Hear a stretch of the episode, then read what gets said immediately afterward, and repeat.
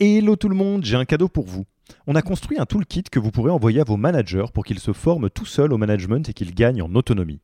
Concrètement, c'est une version do-it-yourself de notre programme de formation au leadership. On a pris notre formation, on en a fait une version écrite sur Notion, une version vidéo avec plus de 9 heures de bonnes pratiques managériales et même une version podcast pour devenir super fort en management en faisant son running. Beaucoup de gens vendent ce genre de truc, nous on pense que ça doit être gratuit. Pour avoir accès à tous ces bonus, il vous suffit d'aller sur www.yaniro.co slash bonus, B-O-N-U-S, et on ne vous demandera même pas votre email. Sur ce, je vous laisse avec l'épisode du jour.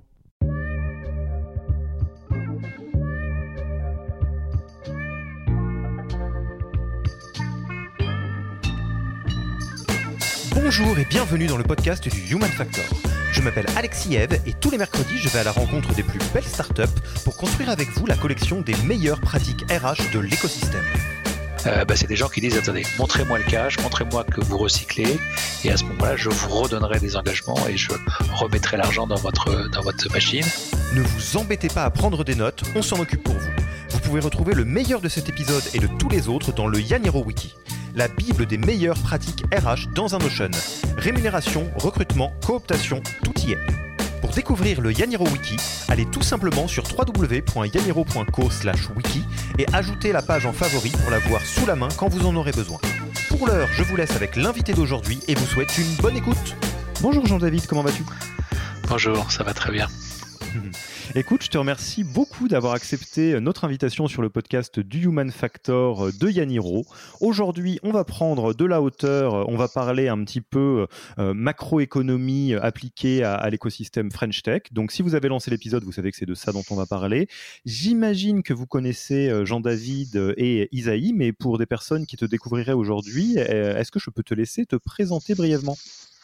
Euh, oui, d'accord. Donc moi je suis euh, Jean-David Chamboredon, je suis le président exécutif de la société de gestion Isaïe. Euh, Isaïe étant active en capital risque et en private equity, mais uniquement dans la tech.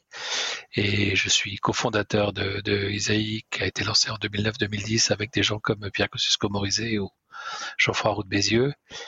Euh, et avant d'avoir euh, lancé Isaïe, euh, j'ai été dans différentes sociétés d'investissement et encore avant, au siècle dernier, j'étais informaticien dans une grande maison qui s'appelle Capgemini.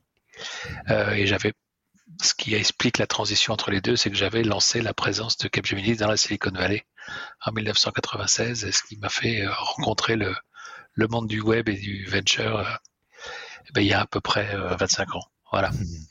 Et effectivement, euh, tu es euh, très très présent tu, dans l'écosystème euh, French Tech. Tu as beaucoup pris la parole. Je pense que vous vous souvenez peut-être à l'époque du mouvement Pigeon, hashtag Jompi, dont tu étais quand même très largement à l'origine. Et ce qui nous a un petit peu donné envie de, te proposer cet épisode, pour être tout à fait honnête, c'est un, article qui a été très lu et que moi j'avais adoré à l'époque, qui était début 2018, un article qui s'appelle, qui s'appelait, qui s'appelle encore, donc la French Tech porte-t-elle un maillot de bain. Avant qu'on lance l'épisode, tu peux nous redonner les grandes lignes de, de cet article de 2018 et de qu'est-ce qui te donnait envie de le, de le poster? Oui, à l'époque, j'avais, j'avais posté ça en étant euh, coprésident de France Digital. J'ai été coprésident de France Digital euh, pendant quatre ans. Euh, et une des grandes, un des grands sujets de France Digital, c'était comment faire que la French Tech soit mieux financée par la France, entre guillemets, ou par les Français. sachant qu'il y a une dépendance très très forte des, investisseurs par rapport aux investisseurs étrangers et notamment aux investisseurs, euh, on va dire, euh, américains. Euh, et donc j'avais, pour sensibiliser sur le sujet, écrit cet article en disant bah, globalement, si jamais il devait y avoir un retournement de, cycle, il est probable que les investisseurs anglo-saxons, américains, internationaux réduisent leur exposition à la France et il est probable qu'avec uniquement les, fonds français, euh, on, on, sera limité pour euh, continuer à faire croître la French Tech.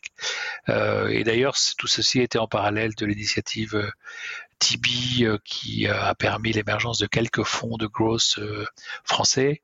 et tout ceci était dans une vision que la fin de cycle allait arriver plutôt 2019-2020.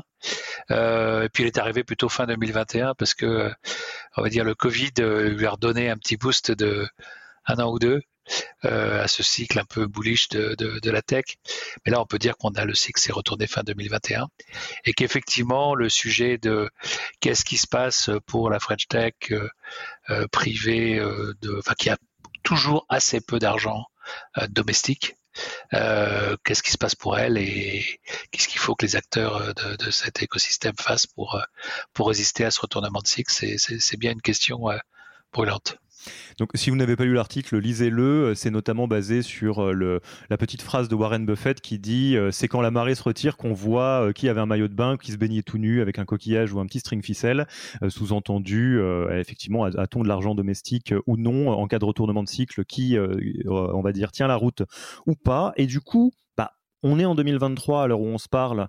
Je pense que les indicateurs de retournement de cycle sont assez nombreux et probablement plus marqués que ce qu'on a un petit peu vu tâtonner pendant le, pendant le Covid, pendant les confinements.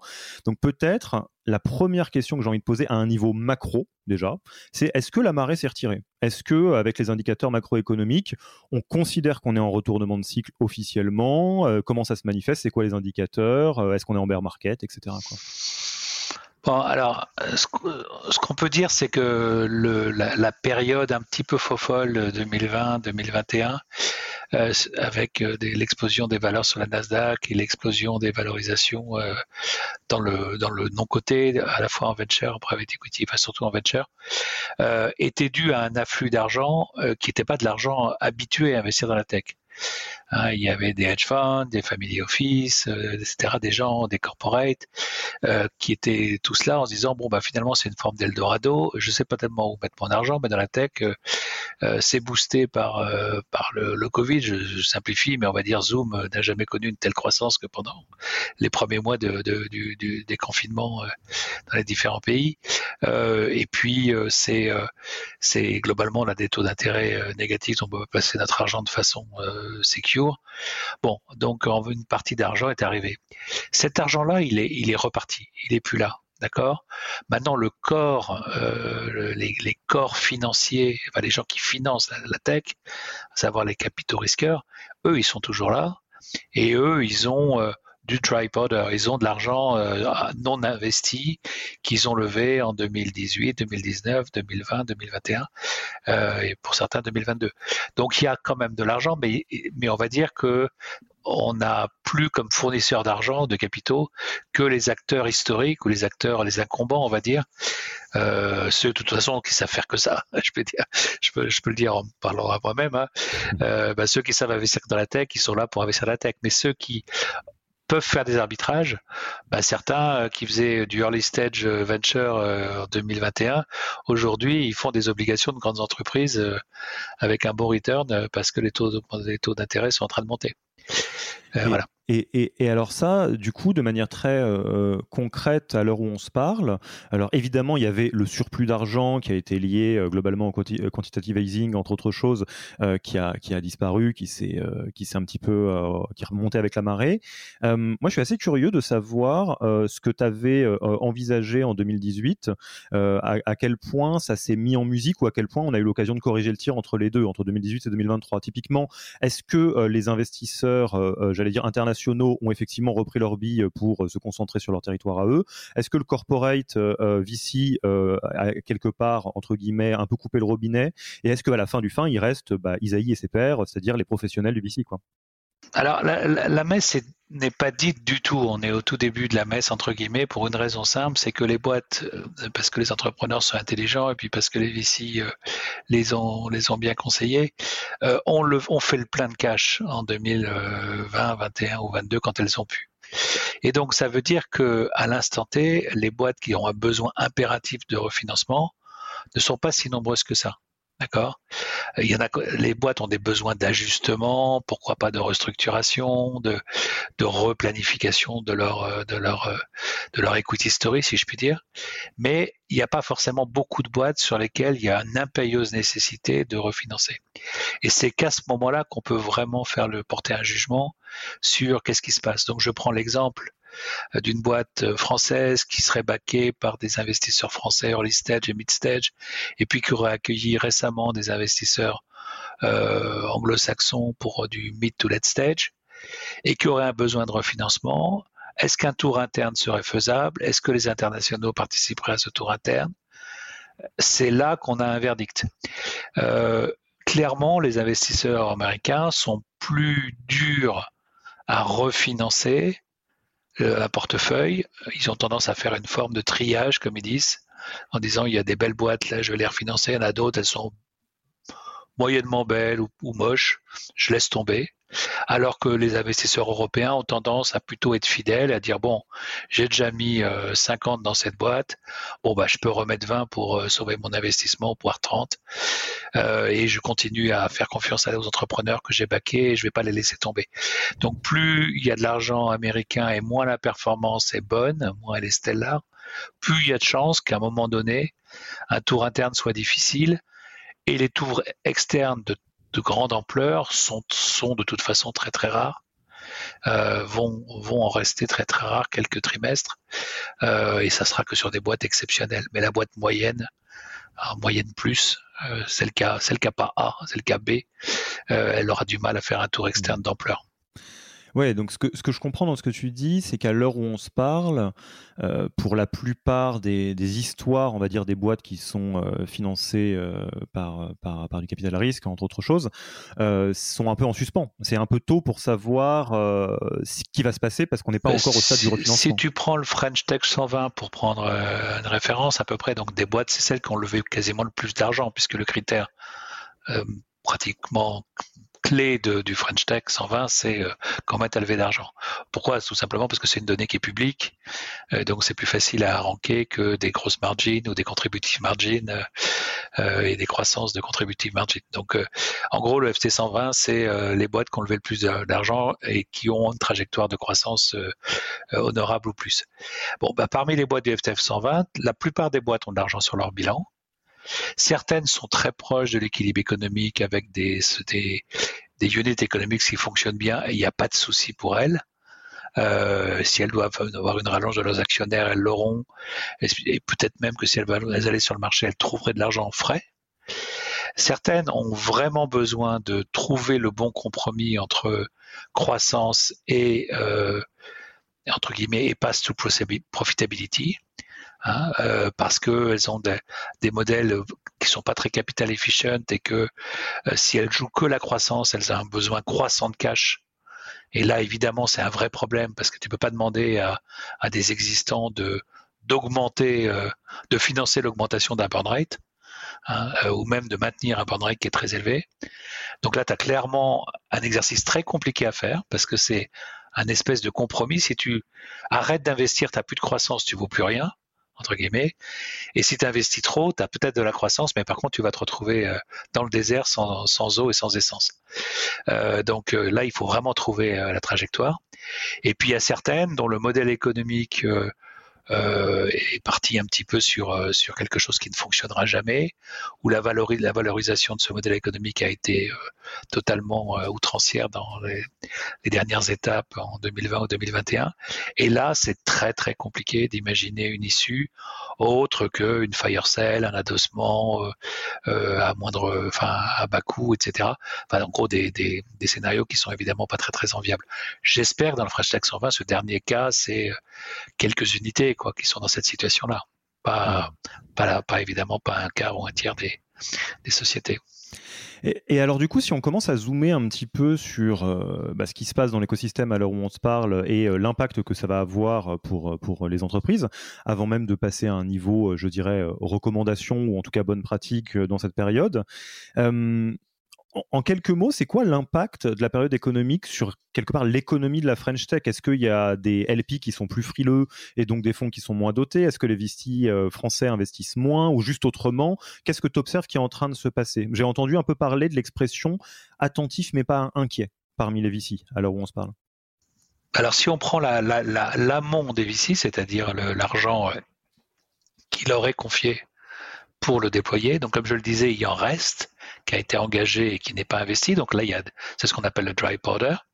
Euh, par contre, les nouveaux fonds, les nouveaux véhicules sont compliqués euh, et seront compliqués à lever euh, dans les trimestres qui viennent. C'est compliqué même dans des pays où il y a une forte tradition euh, d'investissement dans le private equity et le venture comme les États-Unis, tout simplement parce que beaucoup de LP disent OK, vous m'avez montré que vous étiez capable sur le papier de générer d'énormes plus-values latentes, mais j'aimerais l'avoir transformé en cash. Et tant que je ne vois pas du cash arriver, peut-être que je ne vais pas recomiter du cash euh, dans vos fonds. Donc même les, on va dire les LP les plus sophistiqués, hein, ceux, qui, sont typiquement les Endeavor de l'université américaine ou les pension funds euh, américains euh, qui ont des équipes très très euh, knowledgeable sur le sujet de la tech, bah, c'est des gens qui disent attendez, montrez-moi le cash, montrez-moi que vous recyclez et à ce moment-là, je vous redonnerai des engagements et je remettrai l'argent dans votre dans votre machine. Mais si vous êtes juste avec des plus-values latentes en me disant mes boîtes valent toutes 5 milliards, mais par contre je ne sais pas liquider, je ne sais pas trouver de cash, je vais je vais je vais attendre.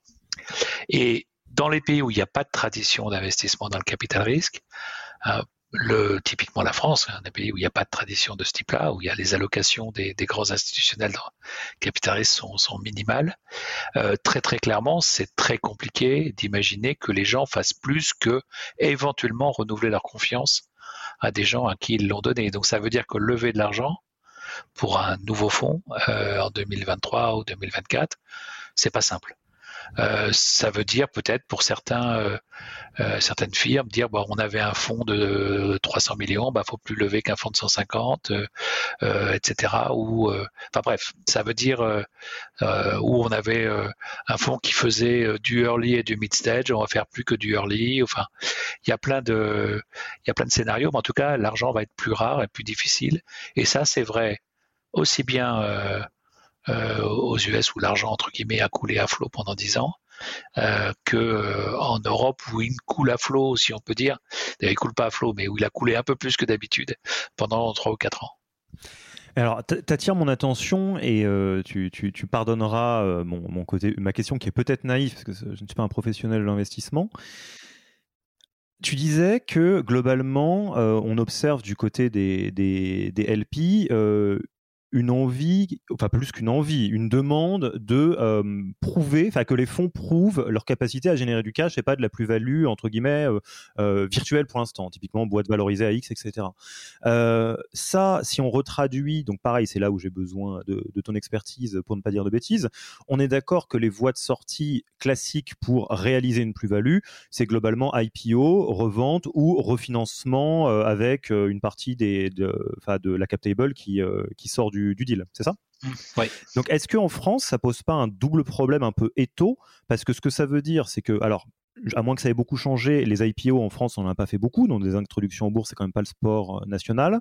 Euh, et donc, ce que, ça veut dire, c'est que les boîtes qui étaient, entre guillemets, euh, proches de l'étape d'une revente doivent trouver un acquéreur. Mais si l'acquéreur, c'est les, industriels ou les grands groupes un peu classiques, est-ce que de leur côté aussi, il n'y a pas une situation de fin de robinet dans la M&A qui est de dire, bah non, c'est pas la période pour racheter des boîtes à des valos aussi élevés que celles qu'on nous a sorties en 2021 Il n'y a pas ce problème-là? Bah, Si, il y a ce problème alors, enfin, on prend les, différents scénarios. L'IPO, clairement, il n'y a pas pas eu beaucoup d'IPO tech euh, successful en France depuis très longtemps.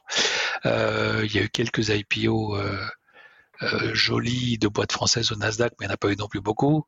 et puis aux États-Unis, de toute façon, même aujourd'hui, le marché IPO, il est, quand même globalement fermé. Donc, c'est pas du tout évident d'imaginer des, des, IPO à court terme. Et sur la particularité bourse française, très clairement, faire euh, euh, une IPO, ça peut être que sur une boîte qui a atteint une forme de maturité économique qui permet d'expliquer aux analystes euh, des sociétés de gestion de françaises que va, quel va être le format de la boîte, quel est son modèle économique, comment ça fonctionne et comment ils doivent ne pas avoir trop peur s'il y a encore un petit peu des pertes. parce que bon, on n'a pas, on n'a pas du tout une population d'analystes boursiers capables d'évaluer les boîtes euh, en perte, sauf peut-être un peu dans la biotech où il y a un petit, un petit compartiment euh, sur Euronext euh, là-dedans, mais en tout cas dans le digital, on n'en a pas. sur les, les trade sales, les M&A rachetés par des industriels, les industriels les plus malins, ils font leur marché en ce moment. Donc, s'ils peuvent racheter euh, pour pas trop cher, avec euh, dans une logique un peu relutive pour eux, des choses qui sont jolies, qui peuvent les aider à, moderniser leur portefeuille euh, et, et qui payent pas trop cher, ils vont le faire. Par contre, souvent, ce prix qu'ils sont prêts à payer est en total disconnect avec le prix du dernier tour qu'a fait, euh, fait la boîte concernée. Et donc, ça veut dire que les derniers entrants dans la boîte, ils ont peut-être dit, ah bah, j'ai pas très envie de vendre. Éventuellement, si je vends, je récupère juste mon cost parce que j'ai des prefs.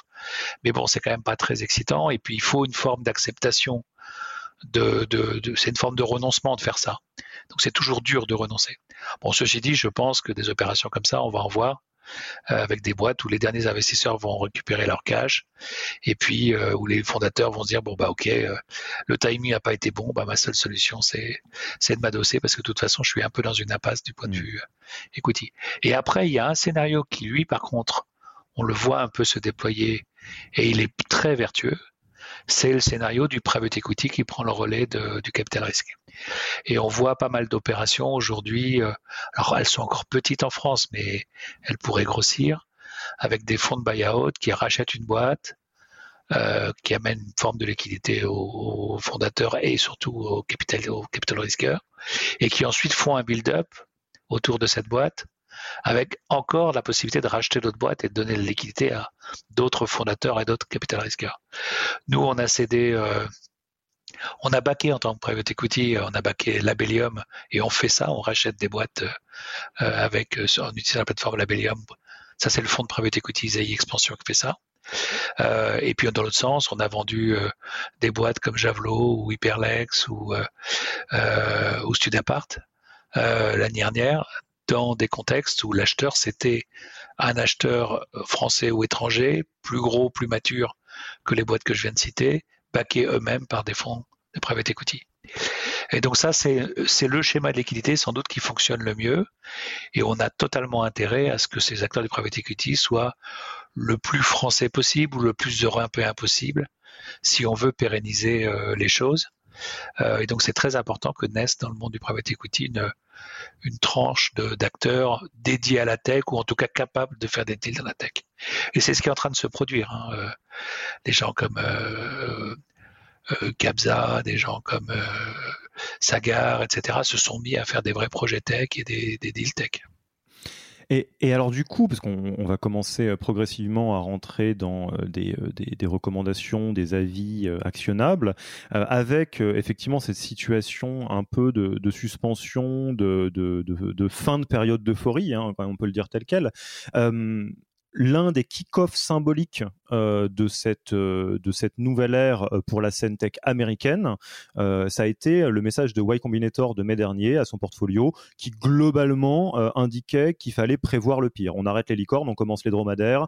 L'idée, c'est de pouvoir allonger le runway, on coupe un certain nombre de coûts, ce qui est somme toute assez logique, parce que l'idée, c'est de dire, là, à l'heure actuelle, on sait que relever des nouveaux fonds ou trouver du M&A, c'est probablement pas simple du tout. Du coup, ce peut faire pour essayer de maintenir euh, euh, une forme de croissance, mais tout en allongeant un peu euh, sa période de vie avec l'argent qu'on a à la maison, est une bonne pratique. est-ce qu'on suit le même chemin en France? Ou est-ce que l'écosystème French Tech joue selon des règles différentes?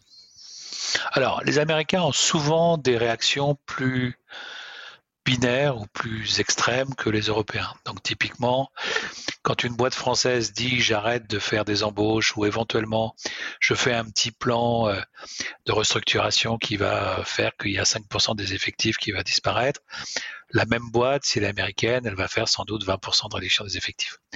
Donc de toute façon, les Américains ont toujours tendance à être un peu plus euh, brutaux dans leur euh, dans leurs décisions quitte à, ils aiment bien le principe de on tourne la page et on repart un peu à zéro, on repart un peu euh, sur des bases un peu nouvelles, ils aiment bien ça. Et nous, on est plus dans des logiques de continuité, de, loyauté euh, vis-à-vis des, fondateurs ou vis-à-vis des employés, etc. Donc, de toute façon, il y a la phrase de, de Y Combinator, elle est lue par un Américain, ça veut dire je restructure et je, je, vire 20 à 40% des effectifs. Vu d'un Européen, ça veut dire est-ce que bon, ok, j'arrête d'embaucher, mais est-ce que je fais un petit ménage ou pas dans, mon organisation. Donc c'est pas la même lecture de, la même phrase. Voilà, donc c'est ça qu'on peut dire. Maintenant, très clairement, ce que dit Y Combinator, ils ont raison, c'est faire l'hypothèse que ça n'est pas possible de faire un nouveau tour de table externe pour énormément de startups et que donc il faut compter sur le cash qu'on a dans le bilan et les actionnaires existants pour trouver un pass euh, euh, to profitability qui amène ensuite à une pérennisation de l'entreprise, c'est vrai, c'est vrai. Il y a beaucoup, beaucoup de boîtes qui en 2022, début 2022, étaient en situation de faire un tour de table offensif, qui début 2023 ne sont plus du tout en situation de faire un tour de table offensif. le marché a changé et donc la sélectivité, euh, notamment en mid to late stage pour les gros tours de table, la barre est montée. Et donc que des boîtes, on va dire, un peu stellar, un peu exceptionnelles, peuvent faire des tours offensifs euh, euh, aujourd'hui, à l'instant T. Oui, vas-y, vas-y. Là, je parle en mid to late stage. En early stage, c'est un petit peu différent. Il y a, je serais moins, je serais moins J'interromps l'épisode une petite seconde pour vous rappeler que si vous voulez envoyer à vos managers la version Do It Yourself de notre formation en management, il vous suffit d'aller sur www.yaniro.co slash bonus B-O-N-U-S. Sur ce lien, vous trouverez gratuitement toute notre formation en version vidéo, podcast et la boîte à outils du management Notion qui était jusqu'alors réservée aux managers conformés. On n'aime pas vendre des secrets, on préfère vous les offrir et parier que vous bosserez avec nous si vous voulez les implémenter plus vite. Sur ce, retour à l'épisode dur. Je pense qu'il y a euh, peut-être que la boîte qui pouvait lever 5 euh, millions en, en seed, elle va lever que 3 millions, mais elle peut encore lever cette année un tour externe. Euh, par contre, en série B, série C, ce que je dis est, évidemment après série C est, parfaitement vrai. Beaucoup de boîtes qui pouvaient lever un série B ou un série C depuis 2022 ne peuvent plus lever un série B ou série C en 2023. Oui, ça c'est important ce que tu dis parce que quelque part, moi la manière dont je le comprends, euh, pareil, un, peu en, mode profane, c'est que euh, la phase site précide, de toute façon c'est risqué. Euh, que ce soit, euh, enfin c'est le principe, c'est euh, la phase la plus risquée. Donc que ce soit dans la période actuelle ou dans la période d'avant, on part du principe que c'était des deals risqués de toute façon. Peut-être que les critères de choix d'un d'un bon deal en 2023 et en 2021 sont pas les mêmes, ça il y a des, bonnes chances. mais, mais dans tous les cas, effectivement, c'est pas tout à fait le, le, même le, le, même monde. Donc ça, on va le garder en tête dans la suite de la discussion. Je vais juste compléter sur ce que tu dis là-dessus. Il y a, oui, effectivement, les investisseurs early stage ont plus l'habitude de prendre des risques mais surtout le, retournement de cycle pour les boîtes late stage dans lesquelles ils sont actionnaires est beaucoup moins douloureux pour eux. Parce que si on te dit, euh, ah, je pensais que je ferais 50 fois la mise sur l'argent que j'ai mis euh, il y a 4 ans dans une boîte, et on te dit, bah oui, mais finalement ta boîte elle vaut que deux fois et demi moins, donc tu vas faire que 20 fois la mise, t'es pas traumatisé. D'accord? Par contre, le gars qui est rentré il y a un an, à qui on explique qu'il a payé trois fois trop cher, ou deux fois et demi trop cher, lui, il est plus traumatisé, il a beaucoup plus de mal à faire des nouveaux deals.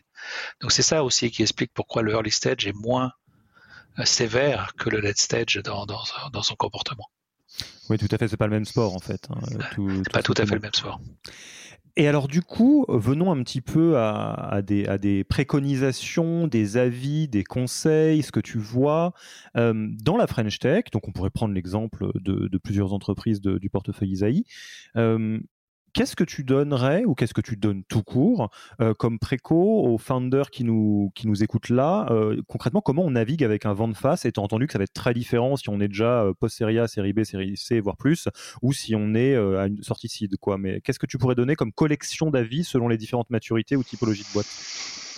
Bah, écoute, moi, j'ai à un moment donné, je passais pour un pas un vieux con, mais un conservateur en disant attention, capital efficiency, unit economics, c'est important, etc.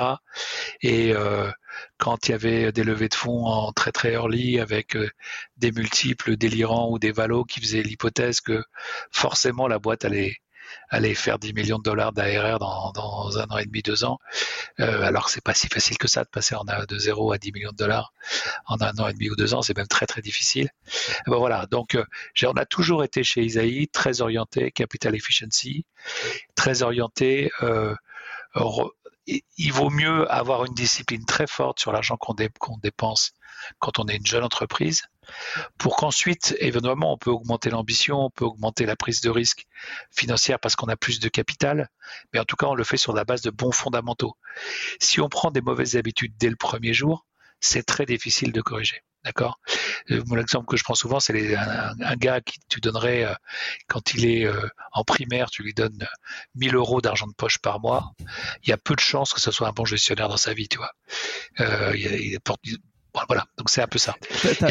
si je permets de, sauter sur cette virgule, euh, c'est quoi les fondamentaux euh, du capital efficiency euh, dans un jeu startup? Parce que j'imagine que c'est pas forcément. Bah ça, c'est simple. C'est combien tu génères de grosses margins ou de contribution margin. Là, tu peux être plus ou moins difficile dans ton calcul, mais en gros, comment tu diffuses, comment tu génères de marge récurrente avec combien de capital?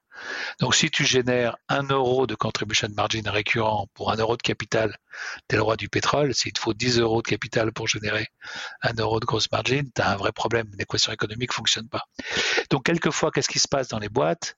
Au tout début, c'est très difficile d'avoir un bon ratio de ce type-là parce que tu investis sur le produit. Donc tu des coûts fixes qui en rapportent ton revenu sont très très élevés en réalité. Ensuite, tu as une phase où tu peux trouver un modèle qui tourne assez bien. Mais souvent, ça veut dire que tu n'adresses pas tout le marché, tu adresses une niche de ton marché ou une partie de ton marché, celui que tu es capable d'accéder avec finalement peu de capital. Après, tu lèves plus d'argent et avec plus d'argent, tu te permets d'avoir une go-to-market qui soit un peu moins rentable, un peu moins euh. Et puis, si tu as besoin de réduire un petit peu, d'augmenter ta capital efficiency, bah, tu prends les, les différents secteurs, les différentes géographies, puis tu coupes ce qui marche pas bien ou ce qui marche pas assez bien. Voilà. Mais en tout cas, tu as un cœur de business qui est solide. Si tout ton cœur de business, tu n'as aucun endroit qui est capital efficient, c'est super dur de savoir ce qu'il faut couper parce qu'il faut tout couper en fait. Euh, et, c'est là que ça, là que ça devient compliqué. Donc c'est, là que tu as le gamin avec 1000 euros d'argent de poche tous les, tous les mois. C'est ça le syndrome. C'est que tu ne sais pas quoi couper dans ce que te coûte la croissance parce que tu ne sais pas, tu n'as aucun endroit où ta croissance est vraiment efficient.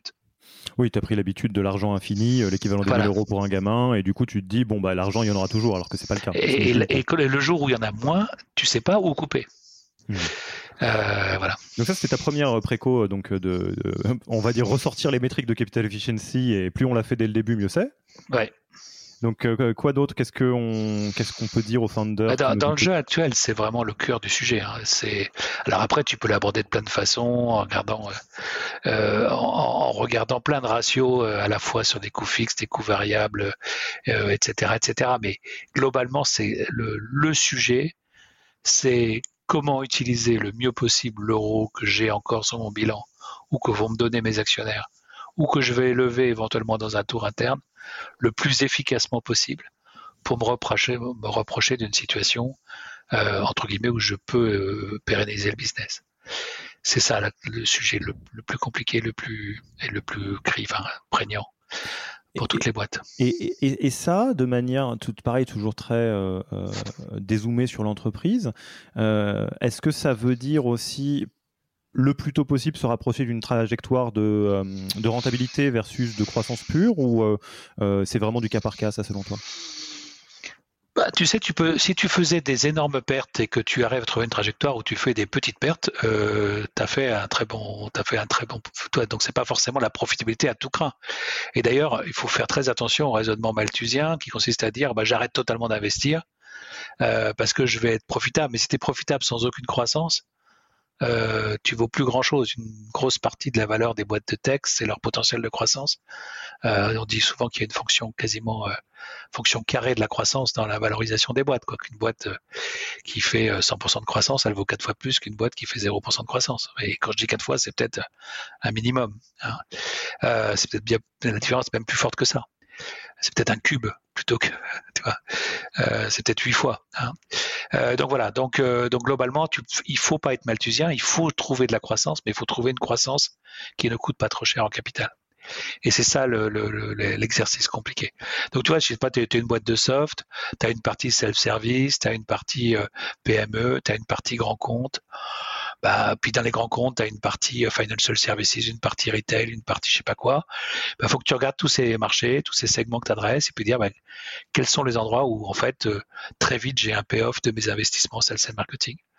Là où il est à deux ans, peut-être que j'ai pas les moyens aujourd'hui de les faire, il faut que je les arrête. Là où il est à trois mois, c'est une évidence, il faut peut-être même que j'investisse plus. Euh, pour, pour que mon équation économique et ma pérennité soient, soient plus rapides à atteindre. Et alors, quand tu parles de capital efficiency, euh, effectivement, versus euh, se transformer euh, en barre de fer où en fait on dépense plus rien, parce que ce qui n'est pas possible dans un jeu où globalement on est sur un jeu de croissance en, toile de fond.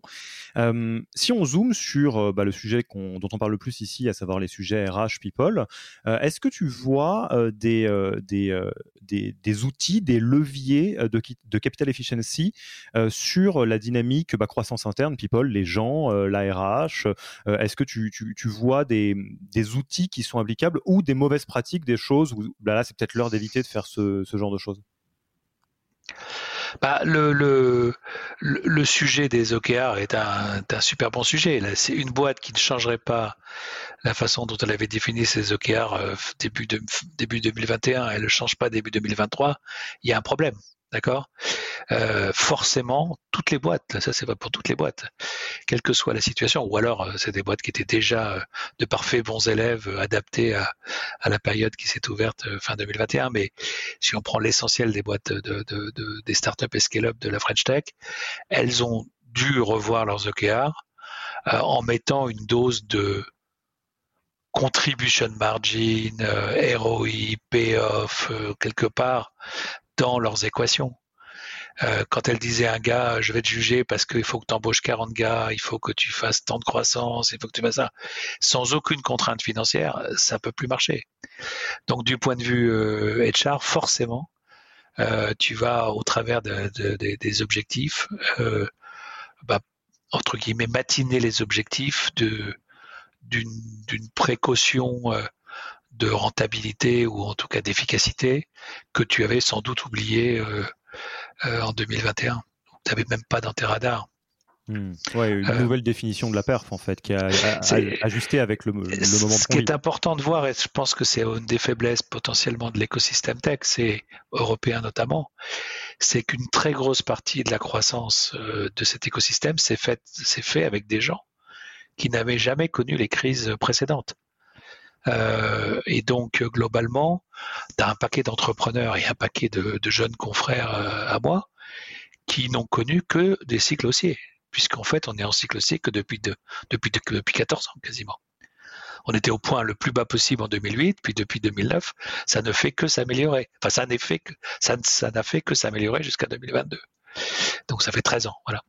Euh, donc 13 ans haussier, euh, bah, il y a plein de gens. Euh, il y a 13 ans, ils étapeux étudiants et puis ils n'étaient pas, étaient pas en train de vivre une crise économique. moi, j'étais aux US en 2008 quand Lehman a fait faillite. Je, peux dire que ça faisait tout drôle de voir les Américains d'un bord à l'autre. Le bord du mois d'août, ils étaient bullish. Le mois de, le bord de novembre, ils voulaient fermer les boîtes.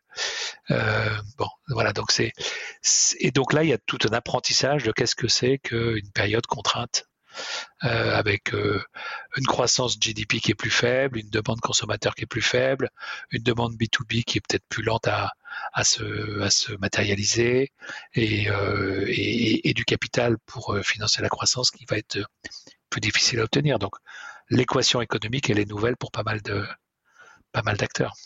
Et alors à ce sujet, pour bah, forcément, on passe une partie de, de, de notre quotidien au, au, plus proche des boîtes qui vivent ça. Il y a quelque chose que je trouve intéressant, je te le partage en signal faible, je serais ravi d'avoir ton avis sur la question. C'est, j'ai l'impression qu'en France, il y a beaucoup de, de boîtes ou beaucoup d'endroits dans les boîtes dans lesquels on n'a pas encore intégré cette réalité nouvelle. Typiquement, euh, il y a euh, effectivement des, des, des, des, boîtes qui continuent à jouer un jeu de croissance qui ressemble à un jeu de croissance 2021, euh, où effectivement on n'a peut-être pas la même définition de la performance.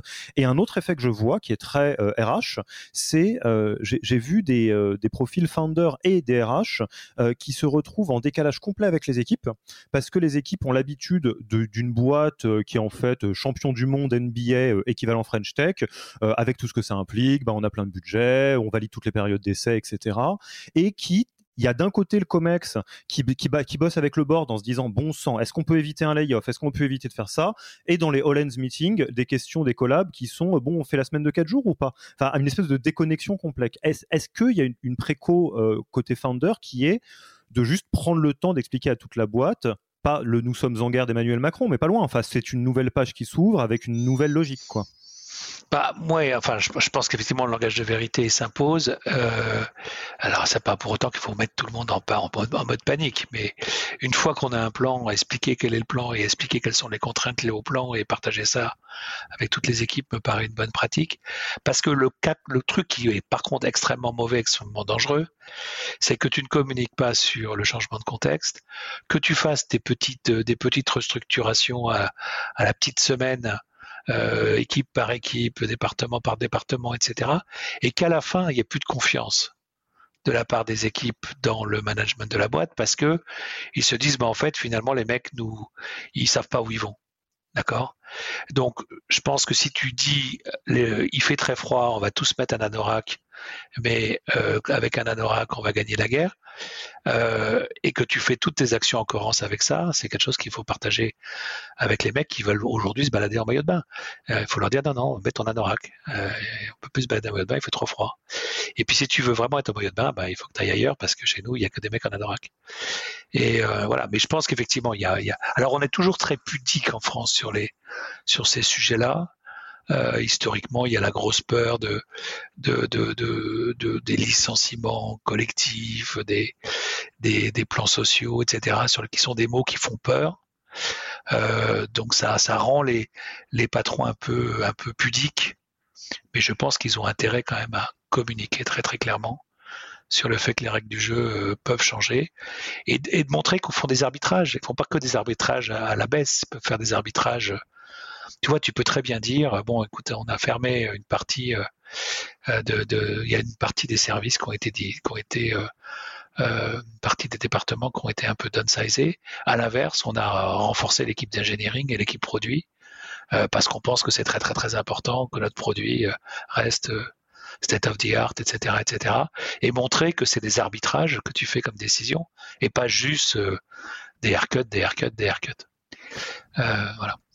Oui, non, mais c'est, c'est, ça, ça, me parle beaucoup ce que tu dis parce que effectivement, c'est pas la même chose de dire bon bah on, on, cut moins 20% ou là effectivement, enfin on, on cut 20% de l'effectif ou la compréhension générale que ce soit des équipes ou des médias, ça va être bon bah fallait pas embaucher autant euh, en 2020 ou en 2021 ou quelque chose de ou de la mauvaise gestion.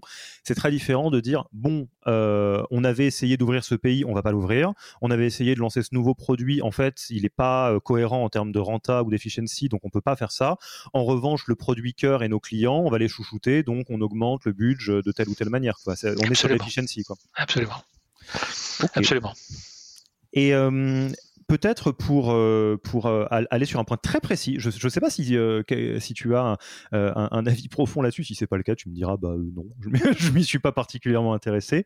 quelque chose que, que, moi je regarde avec beaucoup d'attention, c'est le, le, le, la conjonction du fait que euh, on va euh, rentrer très vraisemblablement dans une phase dans laquelle euh, il y aura y aura y aura des, layoffs hein. en tout cas si ça suit ce qui s'est passé aux États-Unis c'est probable que, que ça se passe un petit peu comme ça en France et ça a un petit peu commencé mais en parallèle de ça en tout cas jusqu'à il y a pas très longtemps on était dans une vraie phase où c'était la guerre des talents sur le marché de l'emploi ce qui créait une augmentation de, des salaires moyens de, des profils que tout le monde s'arrache les devs etc est-ce que vu de, l'œil de l'investisseur, il y a une manière de naviguer ça euh, que tu recommandes Est-ce qu'on va se dire, bon, bah, vu qu'il va y avoir des layoffs, euh, il y a un petit mercato à faire où c'est le moment d'aller récupérer des super devs qu'on n'aurait pas pu avoir parce qu'ils étaient chez euh, boîte X qui avait recruté tous les devs avant, ou c'est, c'est, ça sera opportuniste entre guillemets et chacun fait de son mieux, quoi.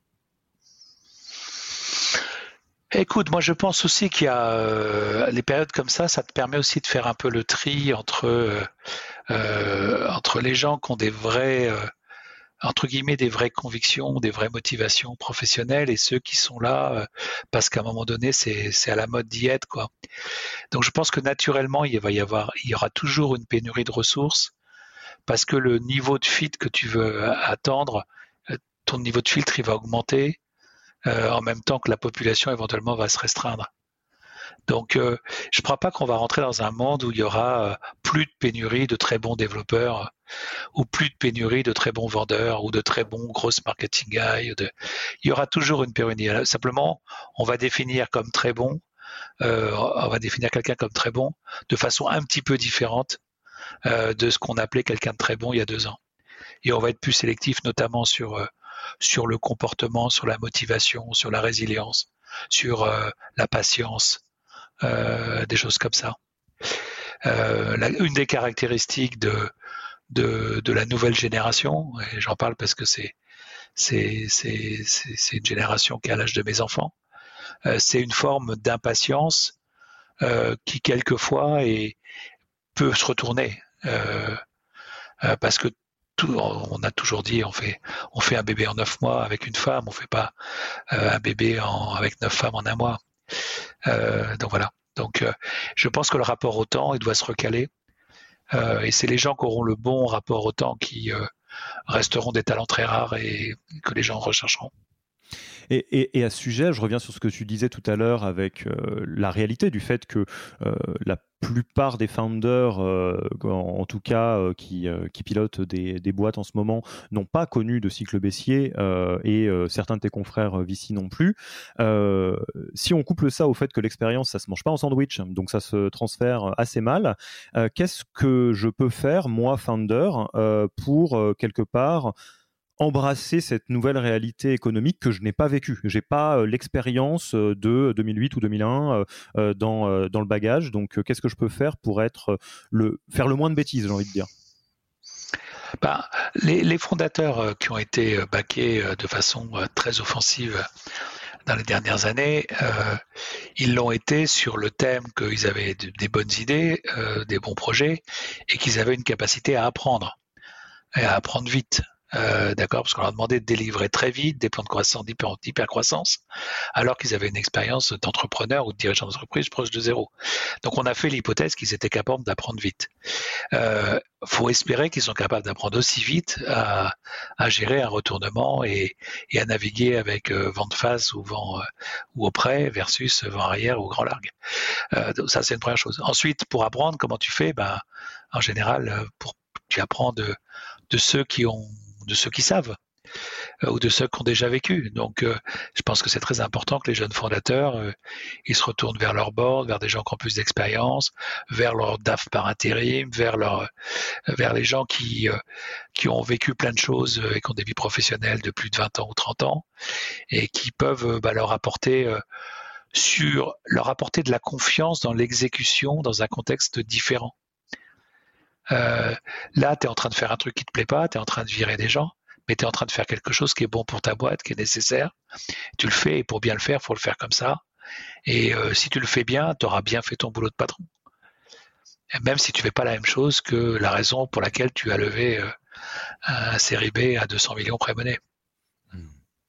Bon, donc vous l'avez compris, euh, si vous nous écoutez, euh, si, si, je résume, euh, phase un peu de suspens, on ne sait pas exactement de quoi demain est fait, évidemment, et dans tous les cas, travailler la capital efficiency, être capable non pas de se mettre en apnée, mais plutôt de réfléchir à chaque euro investi, bah, qu'est-ce qu'il apporte, c'est une bonne idée. Avoir le, bon plan qui va avec, les bonnes mesures qui sont capables d'être réparties un peu partout dans l'entreprise à, base d'OKR et, et autres, c'est une bonne idée. Euh, et euh, après, euh, bah, j'imagine que tu, n'as pas plus de d'intuition de ce qui va se passer dans le futur que, que, que, les autres. Je crois que tu, ton côté Cassandre a déjà fait ses preuves sur 2018. Mais... J'espère ne pas être Cassandre. Mais ce qui est certain aussi, c'est qu'il y a peut-être quand même des des questions à ce parce que là on a eu des raisonnements, très financiers. Il y a aussi un raisonnement sur la raison d'être des boîtes ou ce qui fait qu'elles peuvent euh, s'installer dans les durées. Donc,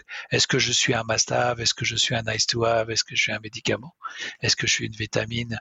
Euh, Etc. etc. C'est des bonnes questions. Et peut-être que si je suis à la frontière de médicaments et vitamines, il faut que je devienne un médicament. Euh, et peut-être que si dans mon offre, j'ai des choses qui sont un peu nice to have, d'autres qui sont must have, je me ressens sur le must have, etc. Donc il y a quand même euh, euh, des questions, parce que dans un marché, alors il n'y a pas de récession devant nous, mais on voit bien qu'il y a, un ralentissement, de, un ralentissement de la croissance à minima.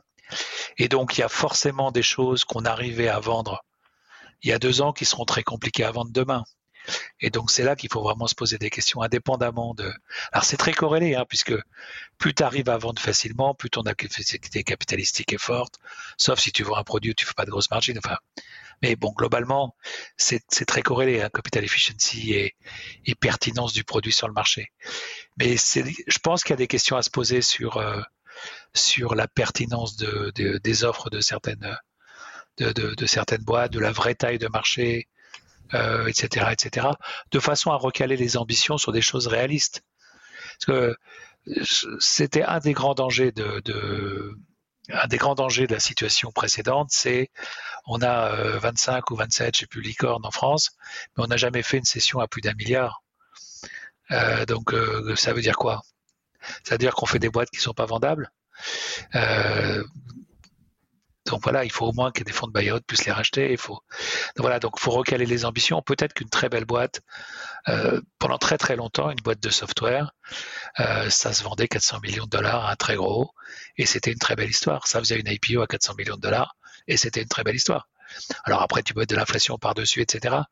Mais se dire, j'ai pas fait une boîte à 5 milliards, j'en ai fait une qu'à 500 millions, et donc j'ai raté, c'est sans doute une connerie les gens qui créent des boîtes à 500 millions, il n'y en a pas beaucoup. Cash to cash, il y en a très très peu qui l'ont fait. Voilà. Ouais, ce qui ce qui j'aime beaucoup comment tu connectes euh, le, financier avec le euh, quelque part euh, le, terre à terre dans le bon sens du terme. C'est par nature, les marchés financiers fonctionnent moitié sur de la spéculation, l'offre et la demande, quoi, à un moment donné, euh, et moitié sur des fondamentaux. Et effectivement, plus le marché est euphorique, plus la part spéculative a, une part forte. Et euh, à l'inverse, plus les temps sont durs, plus on se dit, bon, alors, euh, à défaut de mettre mes sous dans quoi que ce soit qui s'appelle .com, je vais peut-être mettre dans Amazon parce que Amazon, ils ont déjà fait des trucs, quoi. donc là, c'est un petit peu pareil pour la French Tech. On a des, on a des boîtes valorisées un milliard, mais valoriser un milliard, ça veut pas forcément dire vendable un milliard, quoi jusqu'à preuve du contraire, on n'a même pas prouvé, le contraire.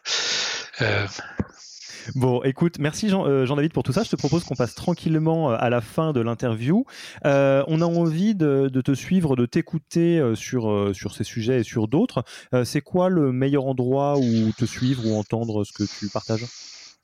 Ah, écoute, depuis que j'ai quitté la présidence de, France Digital, je suis quand même un peu moins, euh, un peu moins médiatique. Euh, enfin, je, je cours pas après l'exposition médiatique, même si quand on m'invite gentiment comme toi, je, je viens. Euh, donc, si je dois faire quelque chose ou dire quelque chose, je, le fais sur LinkedIn en général, parce que j'ai beaucoup de, beaucoup de followers et puis c'est ma, c'est là que j'ai mon, mon haut-parleur, si je puis dire.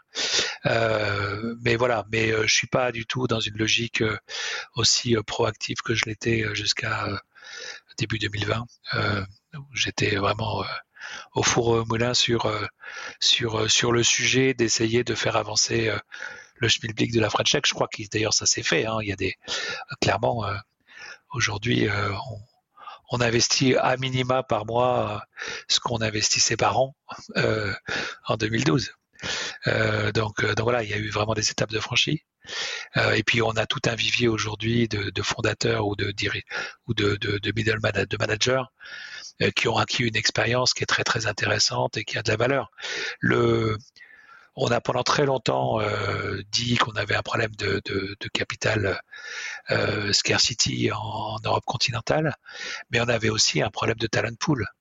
C'est-à-dire que si tu dis je veux un CFO qui a déjà fait une IPO dans la tech pour une boîte qui vaut 500 millions, je prends l'exemple de mon 500 millions, bah tu cherches à Paris des mecs qui l'ont déjà fait, qui viennent répondre à cette job desk, il n'y en a pas.